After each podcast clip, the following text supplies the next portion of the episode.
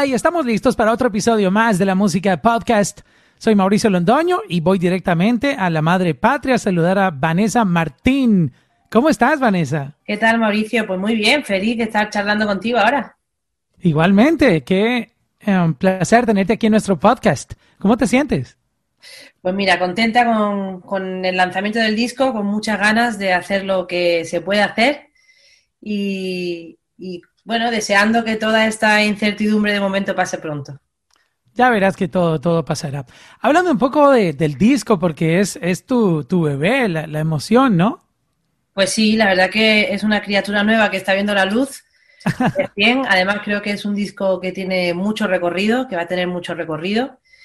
Estoy muy agradecida con la respuesta que estoy teniendo por parte de la gente, con ese abrazo virtual que, me, que parece que me, que me están dando. Eh, y contenta con habernos atrevido a sacar este material ahora en, en, este tiempo, porque, bueno, no sé si sabes que yo en mi calendario estaba previsto que yo saliera en el 2021. Pero bueno, de repente todo se precipitó con este confinamiento, empecé a escribir un montón, a producir el disco y cuando quise acordar ya lo tenía prácticamente terminado. Wow, sí, todos los planes a veces cambian, pero creo que es para bien y la gente lo, lo está disfrutando demasiado. Empecemos analizando un poco el nombre, siete veces sí. ¿Cómo llegó esta, esta idea de este concepto? Pues mira, es mi séptimo trabajo de estudio.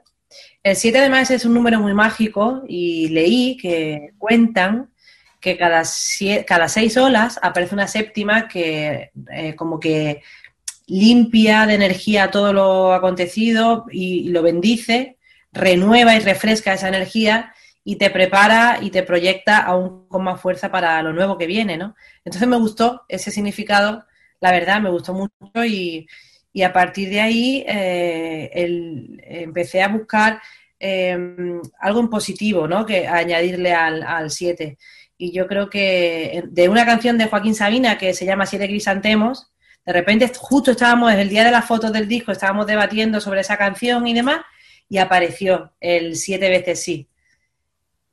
Porque oh, estaba, era de la palabra, ¿no? Que decía yo, era siete huellas, la séptima ola, eh, eh, eh, la, séptima orilla. estaba había muchas opciones, pero ninguna me terminaba de, convencer. y, al final fue el siete veces sí de, de esa frase de siete crisantemos de Sabina. Que al mismo tiempo dice muchas cosas, ¿no? Esa frase. Totalmente, porque es un disco además de, contraste, de sonidos muy nuevos, de también mucha intimidad, por otra parte, mucha profundidad, mucho misterio, mucha búsqueda interior, reafirmación, y por otra parte también tienen esa explosión de libertad, esa pasión, esa fuerza de querer que la vida te agarre y exprima cada minuto como si fuera el último. Exactamente. Hablemos un poco de las canciones que vienen en este álbum y lo, lo abres con una canción que se llama Despedida y Cierre. Sí. Um, e, es, un poco... Paradójico, ¿no? Sí, exacto, porque es la canción que abre el álbum, pero no es la última que vas a oír del álbum, porque es solo la primera, pero se llama Despedida y Cierre. Sí, en esa canción que hablo además de una relación, bueno, yo me hice en mi cabeza la película, pero sí, de una relación tóxica, porque eh, veo a una pareja discutir en Dublín durante mi gira por Europa, a través de la ventana de la habitación de mi hotel, me quedo y iban con un niño pequeñito de dos o tres añitos iban, iban discutiendo y el niño iba saltando, iba jugando con los charcos y demás. Y de repente cuando la discusión se acaloró, el niño se quedó, se soltó de la manita de los padres y se quedó mirando a su madre, a su padre, y como diciendo, wow. Y yo ahí me impactó esa imagen y me, ya me puse, bueno, pues es una imagen muy cotidiana y no, a lo mejor no estaban discutiendo por nada obviamente grave, ¿no? Pero yo ya sí me hice en mi cabeza, pues me fui a esas relaciones tóxicas que no solo nos afectan a nosotros, sino a todo nuestro entorno, ¿no? Exacto. Empiezo, en el disco empiezo con esa canción precisamente para despedirnos de eso, pum, y empezar a partir de ahí un viaje increíble.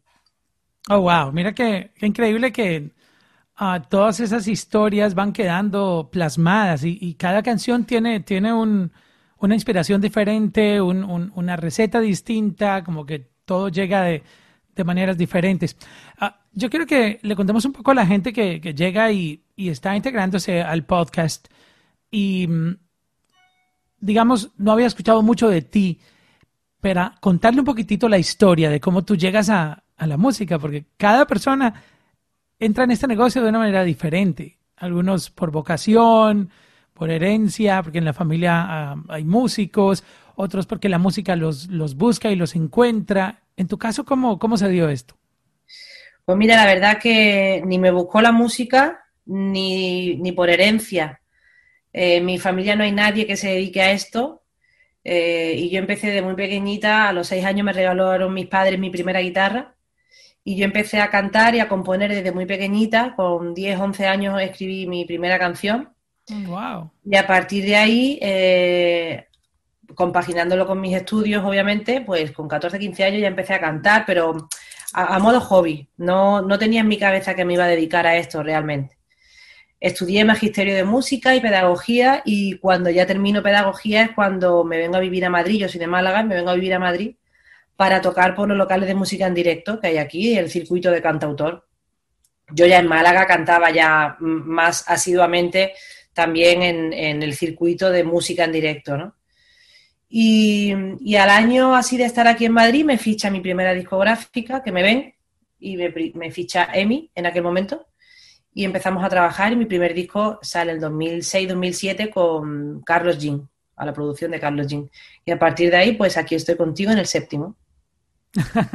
wow, mira, mira, eso que increíble. Y han pasado cosas demasiado hermosas en tu carrera, entre ellas Ah, has cantado con uno de los grandes íconos de, la música de tu país y que nosotros los latinos también eh, amamos su música y es Alejandro Sanz.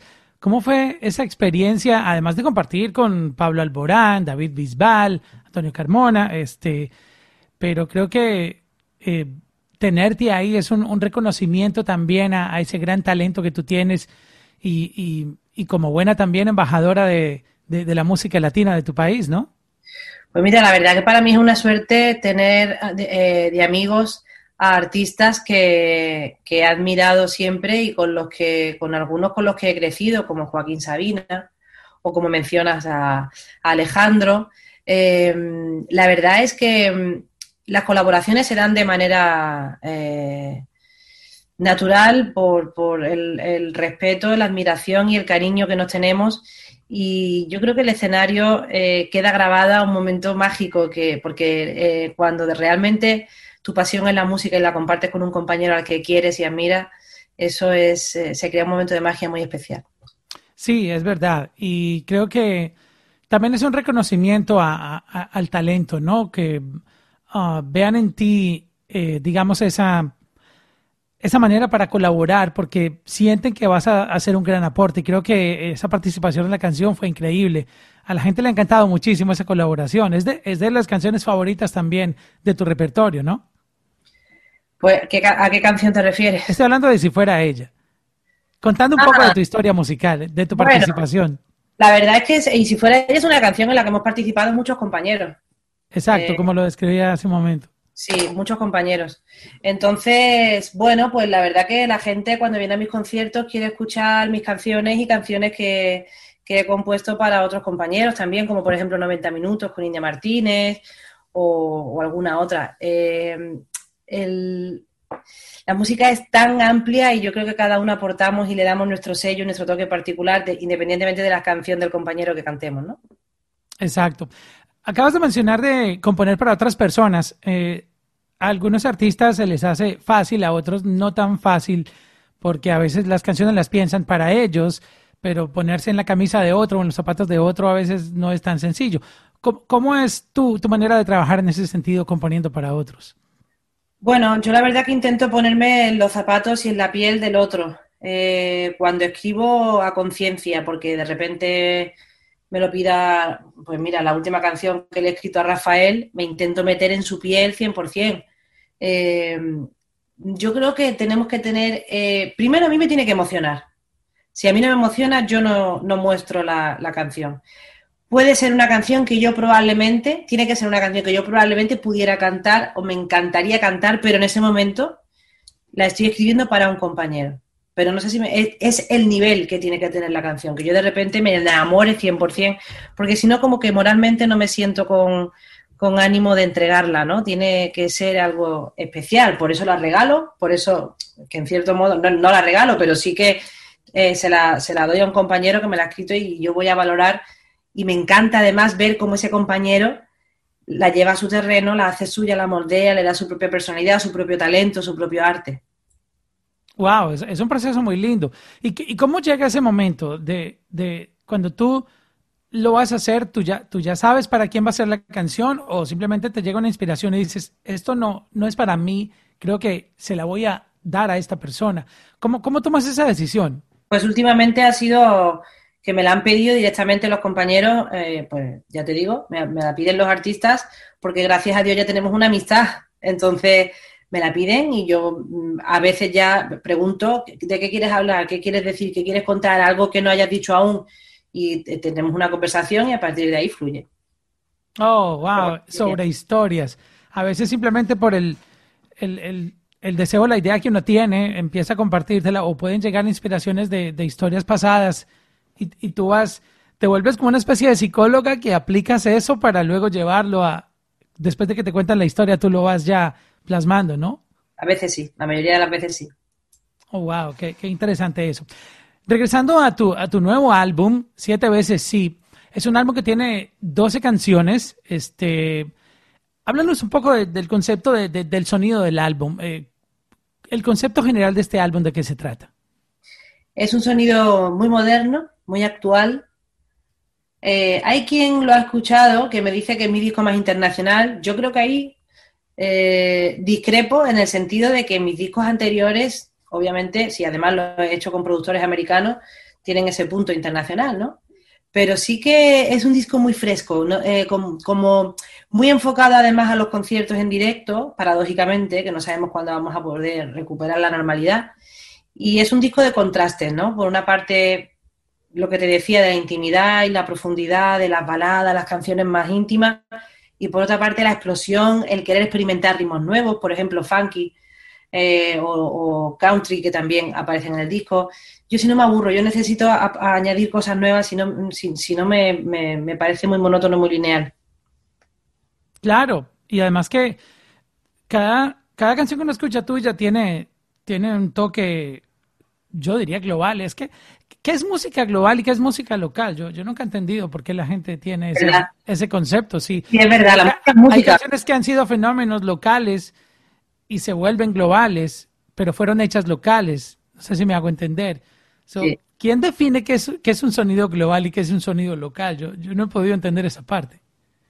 Yo tampoco. Fíjate que yo creo que huyendo de las etiquetas que siempre eh, he, ido huyendo en toda mi vida, porque creo que hay conceptos que no, que no se meten, o sea, que no necesitan definición. Hay, momentos que no necesitan definición. Y, por ejemplo, la música, la música es música, independientemente de, del lugar, del país, de la persona, del idioma, la música es música. Entonces, mm, yo también discrepo en eso de qué es música local y qué es música, ¿no? No sé. Vale, entiendo lo del pop, el rock, eh, que, de repente haya música country, haya música más. Vale, eso lo puedo llegar a entender, pero llega un momento también, no sé si te pasa a ti, que se fusionan mucho tanto los estilos que no sabes definir exactamente qué, cuál es cuál. Es que casi la mayoría de las canciones tienen un poquito de todo. Exacto. Eso los hace globales ya. Exacto, exacto. Yo sé que es difícil a veces responder una pregunta como esta debido a que um, uno no sabe qué va a pasar con, el álbum. Yo estoy hablando de, tu nuevo álbum, pero atreviéndote tú como a, um, digamos, a predecir lo que tus fanáticos van a escuchar de este álbum, porque está, está recién salido, entonces la gente lo está procesando. Este, ¿Cuál crees tú que podría ser el top 3 de este álbum? Digamos, eh, en unos meses, a final de este año o a principios del próximo año, que ya tengamos una, data mucho más extensa del álbum. Haciéndonos como una especie de, de, yéndonos al futuro y prediciéndolo. Mira, Mauricio, te prometo que me es imposible responderte esta pregunta. si me dejo llevar por, por redes sociales lo que la gente va diciendo, eh, la primera semana era un top 3 y, las, y, la, siguiente semana está siendo... Va cambiando. Entonces va cambiando y esta mañana justo estaba viendo y me estaban mandando eh, eh, la gente en Instagram y en Twitter otras nuevas y es como, wow, La gente todavía está descubriendo y, para mí son todas importantes y todas necesarias y, y muy a conciencia cada canción que está en el disco. Entonces, yo ya no te sé decir, pero es que si me dejo llevar por lo que la gente dice, tampoco, porque están como súper repartidas. Y en este preciso momento, con, lo que has visto en redes sociales, que la gente te escribe y, y te hace los comentarios, ¿cuáles son las de las que te están hablando en este momento? Pues mira, si sacamos el single, que obviamente es la que tiene el foco más poderoso, de repente la gente habla mucho de todo cambia, habla mucho de la huella, habla mucho de llega el momento, habla mucho de me voy, y llueven las luces también. Es que, es que te lo prometo que está súper repartido todo. Sí, eso te iba a decir, que estoy mirando aquí. Tú sabes que a veces uno puede mirar hasta dónde va el, rating de la canción y en barritas, en, rayitas, y, está muy parejo. Yo todo lo veo como, como que están en, el mismo nivel de rating. A veces hay uno, ve canciones de un álbum que tienen dos rayitas, la otra tiene como ocho rayitas, pero aquí es muy parejo. Eh, como que la gente está... A mí siempre me ha sorprendido que cuando yo saco un disco, me acuerdo cuando se podían hacer eh, esa misma semana conciertos en acústico, ibas presentando el disco por, por el país. Me acuerdo que la primera, la el primer día, el segundo día, ya la gente que venía a esos conciertos que eran muy pequeños, eran una muestra acústica para algunos fans, ya se sabían todo el disco. Y me acuerdo que, que nosotros decíamos, joder, ¿cómo se le han aprendido tan pronto? y la gente mía en los conciertos canta todas las canciones. Tú vienes a un concierto mío y ves a todo el mundo cantando todas las canciones. Es increíble, yo, yo no dejo de sorprenderme. Porque mm, eso, es lo bueno de tener fans reales, gente que valora tu música. Total, total, de verdad. Eso es, sumo mucho de mis fans. Exacto, que digamos en este momento hay mucha confusión, porque hay mucho artista nuevo y hay mucha confusión en, en que la gente cree que porque tiene muchos números en, social media, esos números se van a traducir en, en fans de tu sonido. Y, y, no es el caso como llegar a, hablar de un caso en particular, pero hay muchos artistas que tú ves que tienen muchos followers en social media, pero cuando se presentan en directo no, no tienen esa misma respuesta. Y hay gente que, artistas que no son tan de social media, pero cuando anuncian un tour, llenan por donde van. Sí. hay, como una, una malinterpretación de que si tienes muchos followers, van a ir a tus conciertos y, realmente no es así, ¿no? Totalmente, totalmente. De hecho, nosotros a veces nos damos cuenta eh, de que los seguidores eh, que yo tengo son reales 100% porque es proporcional y eso te das cuenta rápido. Es proporcional a, a, cómo contestan, es proporcional a los conciertos. Nosotros a veces hemos colgado eh, conciertos que se han vendido que se han agotado las localidades solo por colgarlo en, redes sociales. No hemos necesitado. Entonces, mm, te das cuenta, por ejemplo, yo he ido a territorios como México o Miami gracias a las redes sociales, porque veíamos un movimiento ahí que decíamos, tenemos, vamos ahí y probamos suerte, a ver qué tal. Oye, pues por lo menos si no viajamos, y gracias, gracias, pero si de repente no va bien. Y de repente me, descubrí la primera vez en Miami llenando el Fillmore que se agotaron las localidades, la primera vez para mí es muy importante, la verdad. Y, en México nos pasó algo muy parecido, llenamos eh, dos lunarios la primera vez que fui. Y ya, saltamos al Metropolitan y demás y ya seguimos el curso natural, pero, pero sí que para mí es eh, importante lo que está ocurriendo en redes sociales y en, mi caso eh, me di cuenta que, bueno, y aparte, además que, que sé que son reales por, por la interacción, porque ves ves que es verdad.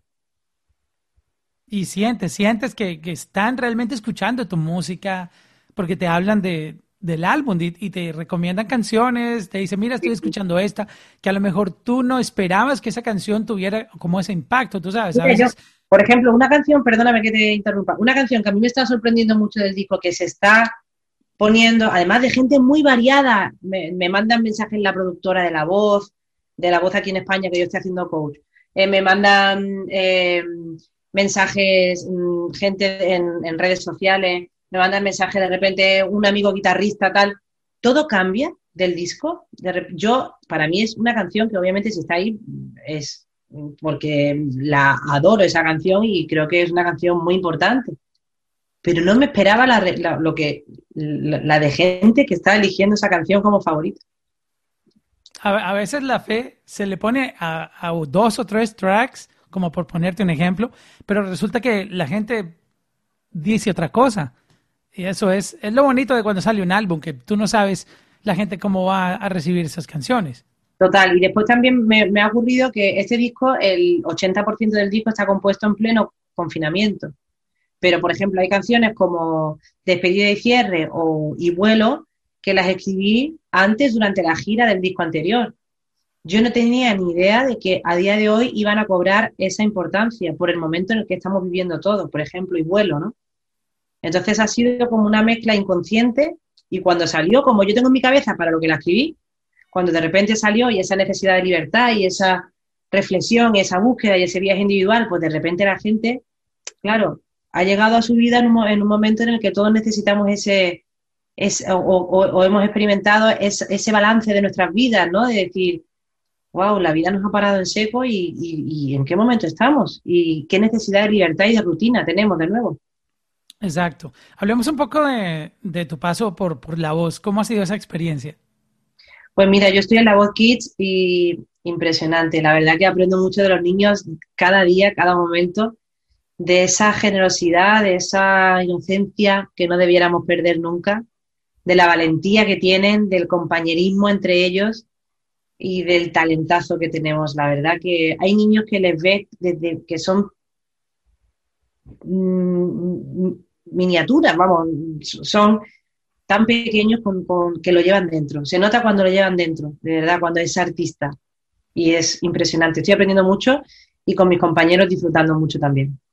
Sí, además ver eh, todo antes de, antes de que comience, porque tú estás viendo esas estrellas, futuras estrellas, antes de que comiencen, ni siquiera han comenzado. Bueno, y es que algunos no comenzarán nunca porque algunos te dicen que de mayor quieren ser veterinarios. Exacto. O, médicos, o bomberos, o mm, astronauta, o, vete tú a saber. Tú nunca sabes en qué momento realmente va, les va a tocar eh, la estrellita de llegó el momento. Pues hay gente que comienza en esto un poco tarde, otros muy temprano, y cada quien tiene su, su propia, su propia ruta. Y, todos esos talentos, ¿cómo, cómo los ves? Eh, ¿Te impresiona? ¿Son talentosos de verdad?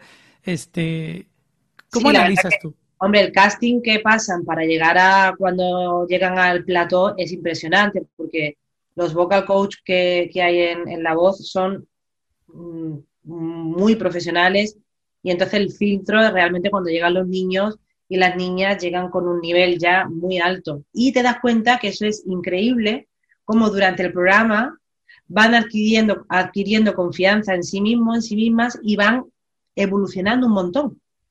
Entonces, eso es impresionante porque desde que comienzan el primer día hasta que de repente cuando los que llegan a la final ves una curva de evolución tremenda. Y sí que se nota que el niño que, y la niña que, tiene, que lo llevan dentro y que lo cuentan, además de con su voz, con su cuerpo, y que tienen personalidad propia y no se quieren parecer a nadie y buscan su propio... Eso es impresionante. Qué bonito eso. Oye, hay muchos artistas que sueñan con, obviamente, llegar a la música, conseguir sus deseos, eh, realizar todas esas fantasías que tienen de, poder tener una carrera exitosa en la industria o al menos establecida y, tú sabes, ir escalando poco a poco. Pero están en un estado complicado porque o no han encontrado quién crea en, ellos o en ellas. Eh, no han podido como encontrar ese camino, ¿no? Tú sabes, ver la luz y decir, ok, este es el camino que debo tomar. Eh, hay talento, pero a lo mejor no, se sienten un poco perdidos. ¿Qué consejo tú le puedes dar para inspirar a estos artistas que están ahí en la búsqueda de, su camino? Eh, porque a lo mejor, como te lo decía, o no encuentran apoyo o no han podido eh, ubicarse bien, eh, a lo mejor nadie todavía ha creído fielmente en ellos. Tú estando ahí, ¿qué consejo les puedes dar? Mira, yo creo que cuando de verdad hay talento y de verdad hay una materia prima, jamás hay que desfallecer. Eh, creo que mm, es muy importante tener autonomía en cuanto a poder realizar conciertos, si no más grandes, más pequeños, pero estar en activo y, no dejar de hacer canciones, tener mucha personalidad, tener perseverancia, En esto yo siempre digo que no solo es cantar muy bien y, tener eh, cierta voz. En esto es muy importante la cabeza, la gente con la que te rodeas. Es muy importante que seas serio con tu trabajo, seria con tu trabajo, perseverante. Que, y para mí es primordial el respeto al público, que es el que te elige y te pone ahí, y el respeto al escenario. Eso es algo muy, muy bonito, muy valioso lo que estás diciendo. Respetar el público. Eso es impresionante porque te han elegido ahí. Y hay una cantidad de oferta cultural, eh, de teatro, cine, de compañeros, músicos, artistas, impresionante, de buenos, y de repente te eligen un día para venir a verte y eso es... Y, y, te eligen y después te eligen eh, para acompañarte en una trayectoria, en una carrera. Y eso hay que respetarlo muchísimo y valorarlo muchísimo y no creerte que, que, eso hasta sirve por vida. Tu concepto de respeto al público en cuanto al sonido, ¿cuál vendría siendo? Eh, es bueno que un artista, y estamos hablando para en el caso de artistas nuevos, cambie así abruptamente su sonido, digamos que comenzó ofreciendo eh, este tipo de sonido y luego lo cambia.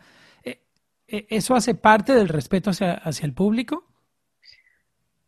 Yo creo que un artista debe hacer lo que realmente pueda defender con honestidad. Y el público eso lo capta. El público sabe cuando hay verdad y cuando a veces se queda en agua de borrasca. No sé si me, me entiendes. Sí, sí, entiendo. Entonces, eh, yo voy experimentando sonidos y, no por eso dejo de respetar al público. Eh, obviamente tenemos que ser críticos con nosotros mismos y, saber lo que nos va y lo que no nos va. Y, porque hay gente que, que se ciega con querer hacer determinada música y tú lo ves y dices, no me lo creo porque no te pega, no, no, no sé. Es como. Pero tú dijiste algo clave, con honestidad creo que la gente lo recibe súper bien. Total. Porque sienten que, es algo que tú querías hacer. Sí. Porque muchas veces lo hacen es por moda. Ah, hagamos este, esta música porque está de moda, buscando más consumo, pero no se siente honesto. Creo que el fanático percibe cuando el artista o su artista no está siendo honesto.